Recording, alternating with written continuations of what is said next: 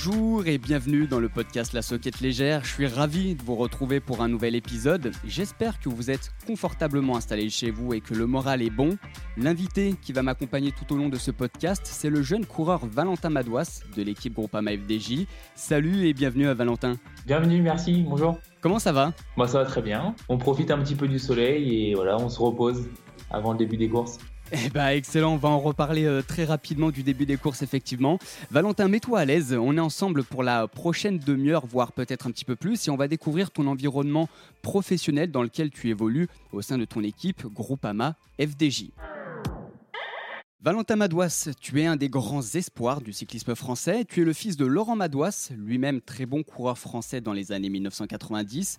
Tu as tout juste deux ans lorsque la France remporte sa première Coupe du Monde de football et ton profil est assez atypique. Passé coureur cycliste professionnel en 2018 au sein de la formation Groupama FDJ de Marc Madio, tu suis en parallèle, et c'est toujours d'actualité aujourd'hui, des études d'ingénieur à Brest. Et après deux saisons passées chez les professionnels avec environ 130 jours de course et près de 22 000 km accumulés, tes résultats sont prometteurs. Déjà une victoire et 26 top 10. Alors tu as couru et on l'a tous suivi ton premier euh, grand tour avec le Giro d'Italia en 2019, mais 2020 pourrait être l'année de tes premiers coups de pédale sur le Tour de France parce que l'info est assez récente. Le Tour de France 2020 aura bien lieu du 29 août au 20 septembre prochain. Valentin, comment est-ce que tu réagis à cette info du Tour de France? C'est une très bonne info puisque déjà le, Tour de France aura lieu, donc ce qui est voilà, pour moi la plus bonne nouvelle. Ensuite, euh, voilà, après, concernant la date, euh, on s'attendait forcément à un report. Euh. moi, je suis plutôt satisfait de, ce changement de date et voilà, on espère que, le Tour de France aura lieu dans de très belles conditions. Est-ce que tu as déjà pu un petit peu échanger avec ton équipe Groupama FDJ On parle régulièrement ensemble, mais j'ai pas pu échanger, on va dire, sur ce sujet-là encore. Je pense que d'ici quelques temps, on va recevoir des mails de l'équipe qui va nous expliquer comment vont se passer, euh, comment va se passer la reprise et les sélections et, tout ce qui tourne autour de, ce Tour de France. Donc euh, voilà, pour l'instant, euh, on est encore très loin de, de l'objectif, donc il n'y a pas besoin de se précipiter encore. Alors tout le nouveau programme avec le staff, la suite, la sortie du, confinement, tout ça va venir dans les semaines, euh, dans les semaines qui vont arriver avec, euh, avec le staff de l'équipe. Ouais, ouais, c'est ça. Euh, actuellement, ils sont en train de, de tout revoir, tous nos programmes, toutes nos courses, voilà, et puis nos, entraînements actuels. pour l'instant, c'est le flou complet pour déjà pour les coureurs, mais également pour le staff, parce que c'est très compliqué pour eux de, de programmer des choses et et, et de voilà de bah de tout, tout enregistrer pour qu'on puisse euh, performer au mieux. Donc euh, pour l'instant, euh, on attend que, que, le confinement se termine tranquillement et à partir de, de mi-mai, on va pouvoir vraiment commencer à tout programmer. Alors ça doit être sans doute trop tôt pour le dire évidemment, mais est-ce qu'on pourra te voir au départ du Tour de France à Nice le 29 août prochain ou pas? Pour l'instant, je suis sur les, les, listes de présélection, tant qu'on n'est pas tant qu'on n'est pas sélectionné officiellement, on ne peut pas se dire qu'on est sur la ligne de départ du, Tour de France. La nouvelle programmation des courses euh, entre euh, voilà début juillet et sans doute le mois de le mois de novembre, est-ce que ça peut euh, amener à modifier un petit peu tes objectifs de la saison, découvrir un grand tour plutôt qu'aller cibler des monuments ou des ou des grandes classiques? Ça, ça va dépendre du programme de course qui est encore assez vague pour nous. On ne sait pas si les classiques auront lieu et à quelle période. Est-ce que c'est possible de viser les deux? Peut-être. Pour l'instant, c'est vague, donc c'est très compliqué d'imaginer euh, une préparation avec des objectifs différents de, ceux d'habitude. donc, on va analyser tout ça, on va prendre notre temps. et puis on va, on va faire les bons choix, j'espère. Peut-être, oui. Il y aura sûrement des, des changements dans mon programme. Ça, c'est une évidence. Alors évidemment, c'est une info et on l'imagine qui fait énormément de bien aux coureurs cyclistes euh, professionnels. Est-ce que vous, les coureurs qui étaient, qui, étiez un petit peu dans l'attente, est-ce que c'est l'info qui vous manquait d'avoir euh, voilà un cap et une date de reprise? Oui, oui, c'est sûr, c'est une info qui était très très importante pour nous parce qu'on ne savait pas déjà quand on allait pouvoir euh, reprendre ce route à l'entraînement. Donc c'est sûr, il y avait des personnes qui paniquaient. Est-ce qu'on allait être en forme ou pas? Là, on voit qu'on aura quand même relativement le temps avant le début des courses mais ça, ça, mettra deux mois. Deux mois sur route, c'est largement suffisant avec l'entretien qu'on peut avoir actuellement sur Home Trainer. Donc déjà, ça va apaiser tout le monde là-dessus et penser à la reprise des courses, c'est sûr que ça va nous aider pour, pour notre préparation. Au moins, on aura des, objectifs en tête. Évidemment, il y a encore euh, plusieurs semaines et de longues semaines de confinement.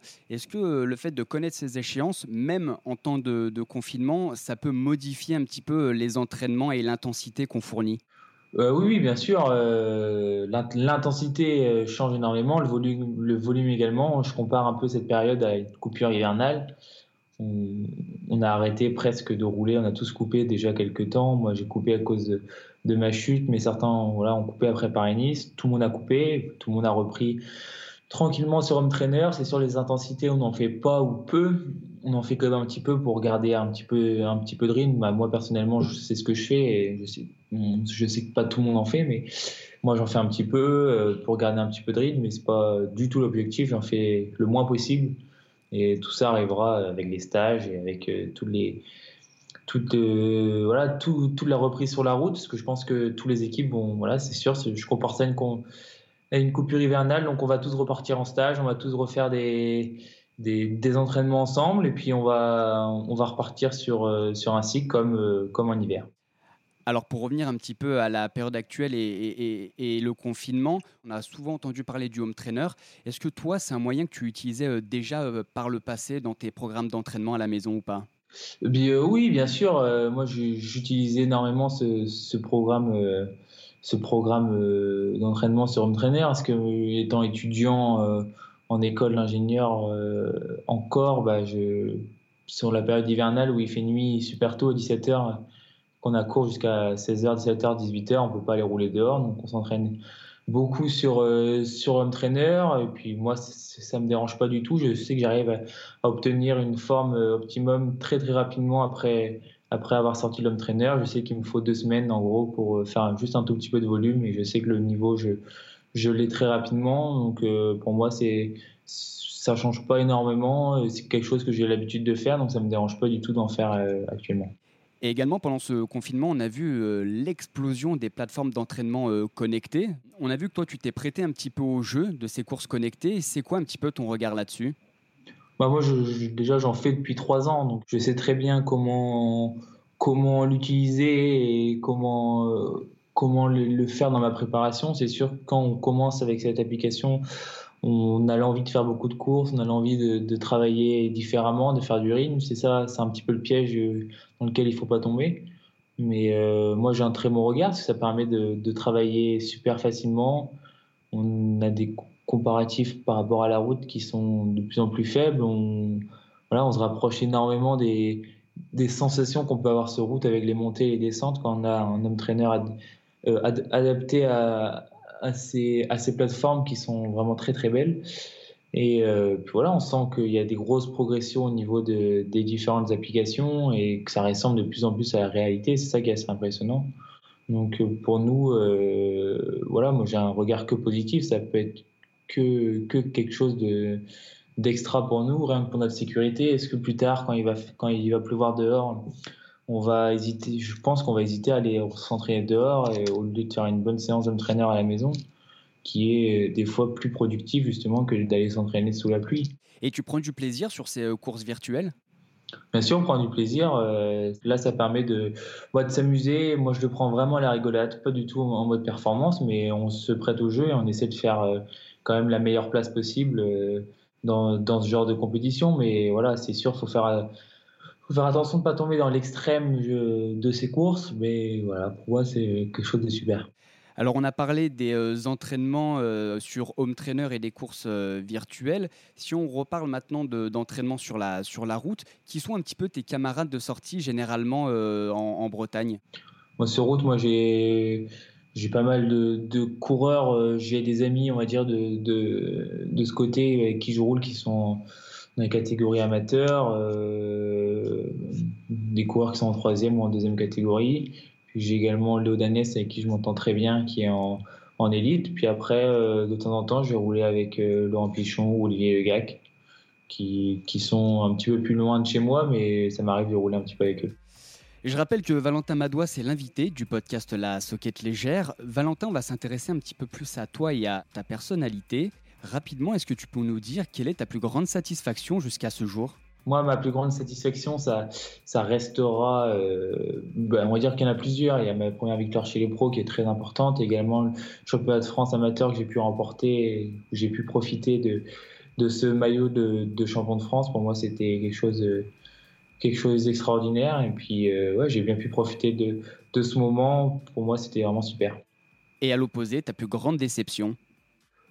Ma plus grande déception euh, actuelle, c'est sûr, ça reste la fracture de ma mâchoire et le fait de ne pas pouvoir participer à Paris-Nice. Je m'étais préparé, j'étais arrivé au pic, à mon pic de forme, donc euh, je n'ai pas pu le montrer du tout. C'était ma course de reprise, donc euh, c'était compliqué pour moi. Sur Paris-Nice, tu aurais dû accompagner Thibaut Pinot, notamment sur les étapes clés, les étapes de montagne?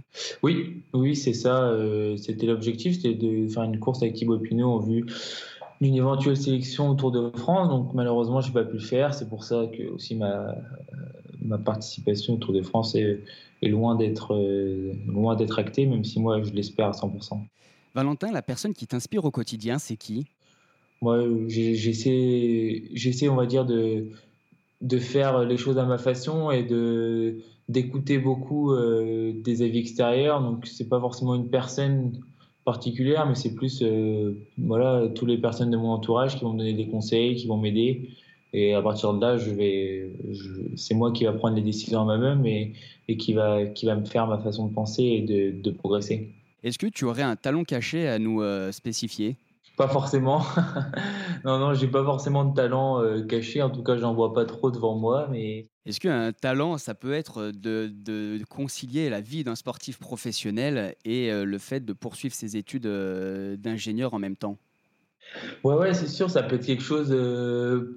Ça peut être un talent. Après, moi, je le considère pas comme un talent. Pour moi, c'est une logique, on va dire. Mais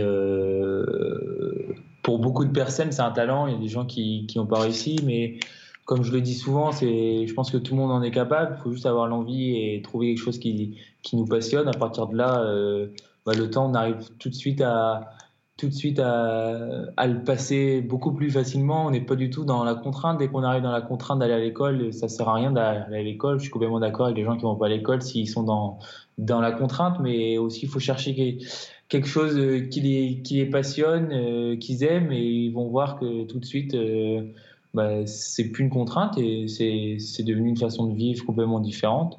C'est pour quand le diplôme? Ce sera peut-être euh, l'hiver prochain, on va voir comment tout ça va se passer. Valentin, si on revient un petit peu euh, au vélo et au cyclisme, en cette période de confinement, quels sont les échanges que tu as pu avoir avec ton équipe Groupama FDJ depuis un mois? On a pu parler déjà avec, euh, avec le staff de l'équipe qui était important. J'ai régulièrement des nouvelles des directeurs sportifs, savoir si, si tout le monde va bien. Après, on a eu le nutritionniste que voilà, j'ai appelé le nutritionniste de l'équipe pour qu'il puisse nous aider et m'aider moi particulièrement à, avoir un plan de plan de nutrition pendant ce moment qui est quand même différent de celui d'habitude. Puis, euh, après, je travaille également avec mon préparateur mental pour euh, pour m'aider à, à passer plus facilement cette période difficile. Entre équipiers, vous discutez pas mal, groupe WhatsApp, réseaux sociaux? Ouais, on parle un petit peu justement avec l'application Zwift. On essaye de se faire des, au moins une à deux fois par semaine des rassemblements ensemble pour qu'on puisse faire quelques, voilà, quelques minutes ensemble sur le vélo. C'est important pour nous. Et puis euh, voilà, on rigole ensemble et on essaie de bien vivre, bien vivre ce confinement. Alors quand on parle de Valentin Madouas, on associe souvent euh, David Godu. C'est vrai que vous avez un, parcours qui est à peu près similaire dans votre accession au monde professionnel. Vous êtes désormais coéquipier au sein de la Groupama FDJ. Est-ce que vous euh, partagez tous les deux et est-ce que tu partages avec lui une relation qui dépasse simplement le sportif? Euh, Oui, c'est sûr. On a une relation qui dépasse un peu le sportif puisqu'on est souvent, souvent ensemble. Donc à partir de là, nous, on se parle régulièrement sur euh, autre chose que le vélo. Donc à partir de là, euh, pour moi, c'est tout de suite sortir de, de, l'esprit sportif et l'esprit de l'équipe. C'est quelque chose qui est, complètement différent. On s'envoie des messages régulièrement pour euh, tout et n'importe quoi. Donc quand il a besoin de conseils ou d'aide, il m'en demande. Et inversement, quand je me pose des questions où je sais qu'il peut répondre, je vais lui poser la question sans, sans aucune arrière-pensée. Et ça fait quoi, euh, depuis euh, autant d'années, de vivre cette euh, expérience humaine et professionnelle à ses côtés? Bah, C'est quelque chose de bizarre au début, parce qu'on a commencé déjà tout petit ensemble. Puis maintenant, on court chez les pros, donc c'est quelque chose qui est différent. On a toujours vécu comme ça, donc c'est compliqué d'imaginer autre chose, mais oui, c'est quelque chose de, différent de d'habitude. On se connaît parfaitement, donc euh, c'est sûr ça aide dans les intégrations ou, euh, ou au sein d'une course ou d'une même équipe. On se comprend assez facilement, donc c'est plus facile de s'aider et, et de donner le maximum pour l'autre quand l'autre est plus fort. Alors David Godu, Valentin Madouas, on entend souvent ces noms quand on parle des euh, futurs espoirs ou des grands espoirs du cyclisme français. Comment est-ce qu'on vit un petit peu avec euh, cette pression au quotidien? On vit ça assez, assez différemment, euh, c'est sûr. au quotidien, nous, en tout cas dans, dans le Finistère, c'est sûr que les gens nous, nous, connaissent, nous connaissent bien et arrivent à, et arrive à, nous reconnaître. Après, nous, comment on vit euh, la chose, moi je la vis normalement. Il y a, ouais, n'y a pas de changement par rapport à, par rapport euh, à d'habitude. Euh, voilà, moi j'essaie de me mettre à travers tout ça. Je fais, je fais ce que j'ai à faire. Je fais mon métier le mieux possible et j'essaie d'être le plus performant. Après, il faut, faut, aussi essayer de, de s'écarter de de tout ça et se concentrer sur ce qu'on sait faire et pour performer le, mieux possible, même si c'est sûr c'est toujours agréable de recevoir des messages ou, ou, euh, plein, de, plein de choses positives. Euh, voilà, c'est sûr ça touche énormément, mais il faut essayer de faire la part des choses et se concentrer sur notre métier. Valentin, si on replonge dans une préparation d'une saison ordinaire, est-ce que le stage de début de saison, c'est la base de tout euh, pour euh, construire euh, l'équipe pour l'année qui vient? Oui, oui c'est une, base de tout, c'est sûr. les stages, pour nous, c'est très très important parce que ça permet de connaître tous les nouveaux coureurs, tout ce qui se passe tout ce qui se passe à côté. Donc, euh, c'est quelque chose qui, qui, est très important pour un groupe. Ça permet de connaître les, individualités. Donc, c'est sûr, c'est quelque chose qui est assez important pour, euh, pour nous de connaître euh, les coureurs et savoir qu'est-ce qu'ils pourront faire pour l'équipe, leur manière de progresser, leur manière d'être. Est-ce que c'est à ce moment-là également où on définit les objectifs, le plan de route de chaque coureur, les courses auxquelles vous allez participer? Oui, c'est à partir de là que qu'on fait qu'on fait tout. Donc euh, c'est à partir de là qu'on va qu'on va vraiment euh, pouvoir se concentrer un maximum sur euh, bah, sur la sur la performance, sur le programme des cours, sur c'est là qu'on se met en tête notre programme notre programme d'entraînement et notre programme de compétition. Donc c'est le moment euh, qu'on attend tous, on va dire, quand, on coupe, on a hâte au stage de pouvoir savoir quand on va reprendre, par quoi et comment va se passer notre saison, parce que c'est un peu le fil rouge de notre saison, c'est ce stage-là, c'est celui-là qui va tout déterminer. Puis aussi, voilà, tous les réunions, tous les changements dans l'équipe, dans le staff, c'est une manière de connaître les gens et pouvoir progresser, aller plus vite euh, ensemble. À quel moment tu reçois ton euh, nouveau matériel, tes nouvelles tenues? À quel moment tu testes tout ça? Bah, ça dépend. Hein. On, reçoit, euh, on reçoit le matériel et les tenues euh, assez, vite, même si là, euh, pour tout vous dire, on n'a pas encore tout reçu.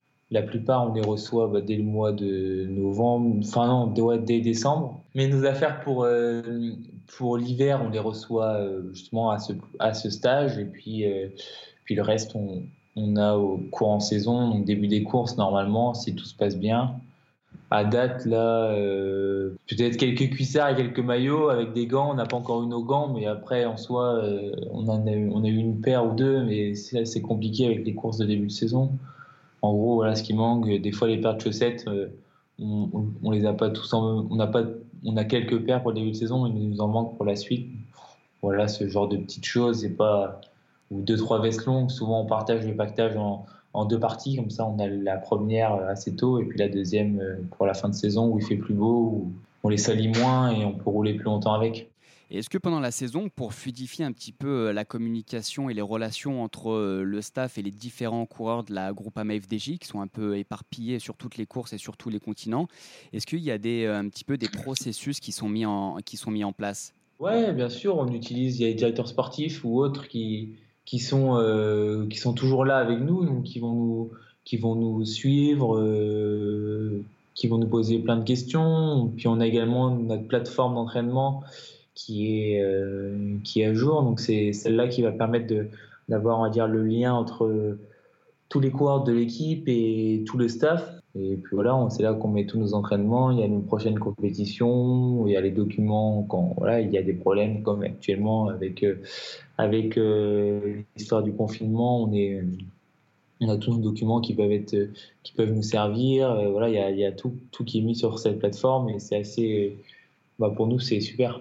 Si on reprend l'exemple de ton euh, Giro l'année dernière, le Giro 2019, où tu as terminé, on le rappelle, 13e au classement général final, euh, est-ce que tu as un staff qui est attitré? Je prends un exemple, est-ce que tu as un mécano euh, attitré? Est-ce que tu as un kiné référent? En fait, les mêmes personnes qui te suivent tout au long de, la course, de l'épreuve. Sur les grands tours en particulier, ou même sur toutes les courses par étapes, on a toujours le même euh, masseur ou le même kiné qui va nous faire tout le, toute la course parce qu'on a nos habitudes avec lui et on prend des habitudes au fur et à mesure de la course. Donc, on change jamais pendant la course, à part, bien sûr, ça arrive euh, de temps en temps quand on rentre tard ou quand on se fait masser dans le bus, quand il y, a, des petites euh, choses comme ça, il y a toujours des petites différences. Mais euh, sur un grand tour, on est tout le temps massé par le même masseur. Après, les mécanos, c'est eux qui travaillent de façon différente. Ils s'occupent tous de, tous les vélos. Donc, euh, celui qui est à la course, il reste à la course, il fait juste le lavage des véhicules. Et autrement, les deux autres mécanos vont s'occuper du, reste. Il y en a qui vont faire les, le gros travaux, on va, dire les gros travaux quand il y a, des casses ou quand il y a des choses. Euh, voilà, c'est eux qui vont faire ça. Et puis l'autre va, être dans le, dans le lavage des, des vélos et dans mettre euh, les braquets pour le jour d'après. Donc euh, les trois ou quatre mécanos travaillent de façon identique pour chacun des coureurs.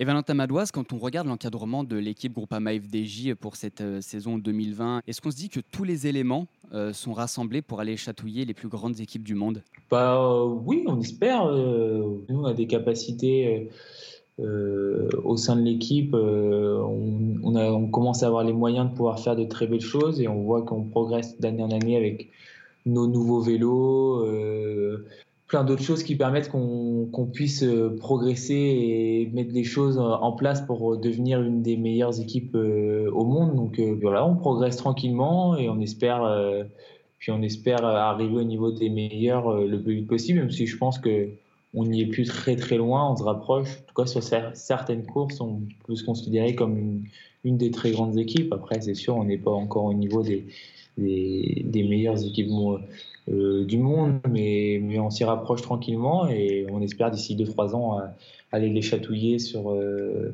sur euh, toutes les courses. Et on le sait tous, une équipe de vélo, elle repose principalement sur des euh, investisseurs et des, sponsors. Est-ce que tu dois te prêter parfois à certaines activations pour ces marques partenaires? J'ai un contrat d'image au sein de l'équipe, donc euh, ça me permet de, bah, pouvoir euh, d'avoir des, de faire des choses pour, pour nos partenaires. Je trouve ça complètement normal et, et logique. On porte leur image et ils donnent beaucoup d'argent pour nous payer, donc c'est à nous de de, les aider et de, de faire euh, ce qu'ils nous demandent de faire pour, euh, pour qu'ils aient un bon retour sur investissement et que le vélo continue de, de perdurer euh, grâce, grâce à ses partenaires. Hein. C'est grâce à eux qu'on vit et que le vélo est de plus en plus de plus en plus présent et, puis voilà et que les investissements sont de plus en plus gros c'est grâce aux partenaires faut pas oublier donc c'est complètement logique de, de faire des choses pour eux ça peut être quoi comme activation? Tu mentionnes des petites choses à faire, des petites choses par rapport à ce qu'ils te demandent. Ça peut être quoi? Des vidéos, euh, aider des projets qui, qui peuvent aider. Euh, voilà. Après, euh, faire une sortie sur Zwift avec eux. voilà, plein de choses comme ça. Être présent sur différents endroits. Des séances de, de dédicaces, des photos. voilà, c'est très très variable. Alors forcément, quand tu communiques, tu impliques euh, ton équipe et évidemment tes, sponsors. Est-ce que tu as des règles à respecter, des consignes, des choses à faire, des choses à ne pas dire euh, ou des endroits à ne pas aller? Comment ça se passe un petit peu? Euh, non, nous on dit tout à l'équipe, on fait tout. après, je pense qu'il n'y a rien à cacher, tout le monde est au courant. C'est sûr quand on va en vacances, quand on fait des choses, on le dit à l'équipe. Après, on va le dire à notre entraîneur qui après va le, va le, redire à Marc Madio, à notre manager ou, au staff euh, voilà, supérieur pour, euh, pour qu'ils puissent savoir. Mais après, nous, on est libre de faire notre vie, on n'est pas non plus enfermé. Nous, on n'a pas d'activité qu'on qu'on ne peut pas faire. On, on fait toutes les activités qu'on a le droit. Après, il faut faire euh, attention. C'est sûr que si on se blesse, c'est entièrement de notre faute et faut comprendre, faut comprendre tout ça et faut être, faut être capable bah, de, de, tirer le pour et le contre. Mais normalement, quand on est coureur cycliste, on fait tout pour être coureur cycliste et si on a besoin de partir en vacances, on part en vacances. Il faut éviter de faire un maximum de choses à risque pour qu'ils puissent, qu puissent impacter notre performance. Valentin, pour euh, continuer, j'ai quelques idées reçues. C'est à toi de me dire ce qu'il en est réellement. Voici la rubrique Le vrai du faux. Le vrai du faux. Vrai ou faux, tu ne peux plus réaliser une interview sans qu'on te parle de Thibaut Pinot. Faux. Ça, ça commence à. C'est sûr, on parle de plus en plus de Thibaut, mais il y a quand même des quand même certaines interviews qui vont pas forcément parler de lui, mais c'est sûr que depuis le tour, ça a quand même énormément changé. On parle énormément de Thibaut, mais il y a quand même des, des interviews où il parle pas de, de Thibaut Pinot. Est-ce que c'est galvanisant d'avoir un coureur comme Thibaut Pinot dans l'effectif? Oui, pour, euh, euh, pour nous, c'est, très galvanisant parce qu'il est capable de gagner le tour. Donc à partir de là, il est capable de gagner la plus belle course du monde. Donc on peut gagner, ça veut dire qu'il peut gagner toutes les courses, presque essentiellement toutes les courses difficiles. Donc euh, sûr, c'est galvanisant. On a envie de donner son maximum pour qu'il puisse bah, réaliser son rêve de remporter le tour et nous, bah, nous, nous, également d'être présents dans une équipe qui a gagné le tour. C'est ça, peut être des rêves pour tout le monde. Comment est-ce que tu as vécu, toi, de ton côté, la déception du Tour de France 2019 On espérait tellement qu'il puisse remporter le Tour de France ou même faire un podium, ça aurait été super pour l'équipe. Voilà, après, il s'est passé ce qui s'est passé, c'est le sport, c'est la vie. Voilà, il y a forcément des choses qui se passent parfaitement tout le temps et puis par moment il y a toujours, toujours des problèmes c'est sûr ça tombe souvent sur lui mais il faut se dire qu'un jour euh, il n'aura pas ça et qu'il va pouvoir euh, qu'il va pouvoir donner son maximum et 100% de cette, ses performances pour faire la meilleure euh, la meilleure place possible sur sur le tour. Donc voilà c'est sûr ça ça va arriver. C'était juste pas pour cette année là et on espère que ce sera pour 2020 Vrai ou faux, si tu as le choix, évidemment, tu préfères découvrir le Tour de France cette année ou plutôt viser un bon résultat sur les classiques? Vrai et faux. Non, non, franchement, je ne sais pas parce que déjà, c'est comme tout. Euh, moi, on espère tous faire des très belles performances sur le Tour de France. Moi, j'ai envie de le découvrir. Euh, j'ai envie de mettre tout, toutes mes performances pour, pour découvrir le Tour. Mais après, il y a des très belles courses où je, sais que je peux, bien marcher. Donc, euh, c'est compliqué de, mettre un jugement entre les classiques et, le Tour. Euh, les classiques, c'est début de saison et ensuite les grands tours par la suite. L'année dernière, c'était différent parce que j'enchaînais classique et Giro, donc là, c'était pas du tout la même préparation. Mais si un jour je, je, fais classique et Tour de France, tout est possible. Vrai ou faux, le dernier, le report des Jeux Olympiques de Tokyo, en fait, c'est une aubaine pour toi parce que tu peux aussi te présenter comme candidat sérieux à la sélection française. Oui, ça c'est vrai parce que parce que de, bah, cette année, ça aurait été juste pour moi d'y aller. J'ai pas montré assez de choses en montagne, j'ai pas pu faire le Tour de France. Donc je manque d'expérience. Je vais arriver à, à 25 ans l'année prochaine. Je vais commencer à avoir, de la maturité physique et, au sommet de ma forme. Donc euh, pour moi, c'est une aubaine pour moi de ne pas avoir les Jeux Olympiques cette année. Ça me laisse une chance supplémentaire de pouvoir montrer que je suis capable d'y aller. Parce que moi, je me sens capable d'y aller. Donc euh, voilà, ça va me laisser un an de plus euh, pour performer et essayer d'être sélectionné. Merci beaucoup pour ces euh, infos, euh, Valentin. On approche petit à petit de la fin du podcast La Soquette Légère. Juste quelques questions. On sait évidemment, Valentin, que le placement en course et l'anticipation des bordures, ça doit faire partie de la panoplie du coureur cycliste. Comment est-ce que toi, ces éléments, tu arrives à les travailler? Moi, je travaille essentiellement euh, bah, sur les courses en Belgique, qui sont les courses où il y a le plus de bordures et le plus, le plus où le placement est le plus important. Après, ça, c'est quelque chose qu'on a en nous et et qu'il faut progresser au fur et à mesure des années avec l'expérience. On sait quand faire l'effort et où la faire. Donc si on n'en fait pas, c'est sûr qu'on ne peut pas progresser. C'est les gens qui en font le plus qui sont les meilleurs, on le voit. donc euh, il n'y a pas de préparation à avoir, c'est juste de l'expérience et, et sentir la course au mieux. Et enfin, un petit peu plus léger, est-ce que ton mémoire sur la fatigue musculaire en cyclisme, eh ben, ça t'aide à mieux appréhender les phases de récupération? Ah oui, c'est sûr, ça aide. Après, euh, après, je connaissais déjà, on va dire, euh, les choses les plus importantes en récupération, là, c'était plus dans la profondeur des choses. C'était quel muscle, quel muscle travaillait plus euh, sur le vélo et lesquels, lesquels étaient les plus importants. Ça m'a pas forcément aidé en période de récupération, mais plus en période d'entraînement. sur des muscles qu'on pouvait plus travailler que d'autres parce qu'ils étaient moins moins développés ou euh, qui, qui servaient moins. Donc c'est là que ça m'a vraiment apporté. Après en récupération, voilà, je me fais masser régulièrement. J'essaie de, de faire euh, voilà des du complexe, des bottes de pressothérapie, des choses comme ça. Valentin Madouas, c'était vraiment très agréable de te recevoir et d'échanger avec toi. On a pu un peu en savoir davantage sur ton environnement de cycliste professionnel au sein de la Groupama FDJ tout ce qu'on peut te souhaiter, bah, évidemment une bonne fin de confinement avec de belles projections pour la, saison qui va vite arriver. Et on espère te voir très rapidement et performant sur les routes euh, du Tour de France peut-être, mais en tous les cas sur les routes de, fin de saison. Chers auditeurs auditrices, merci beaucoup pour votre écoute. Si vous voulez occuper correctement votre confinement, rendez-vous sur la page Twitter La Soquette Légère ainsi que sur toutes les plateformes de diffusion pour retrouver l'ensemble de nos actus et nos podcasts. On se retrouve très rapidement, savourons cette annonce du Tour de France. Pour cela, évidemment, prenez soin de vous et restez à la casa.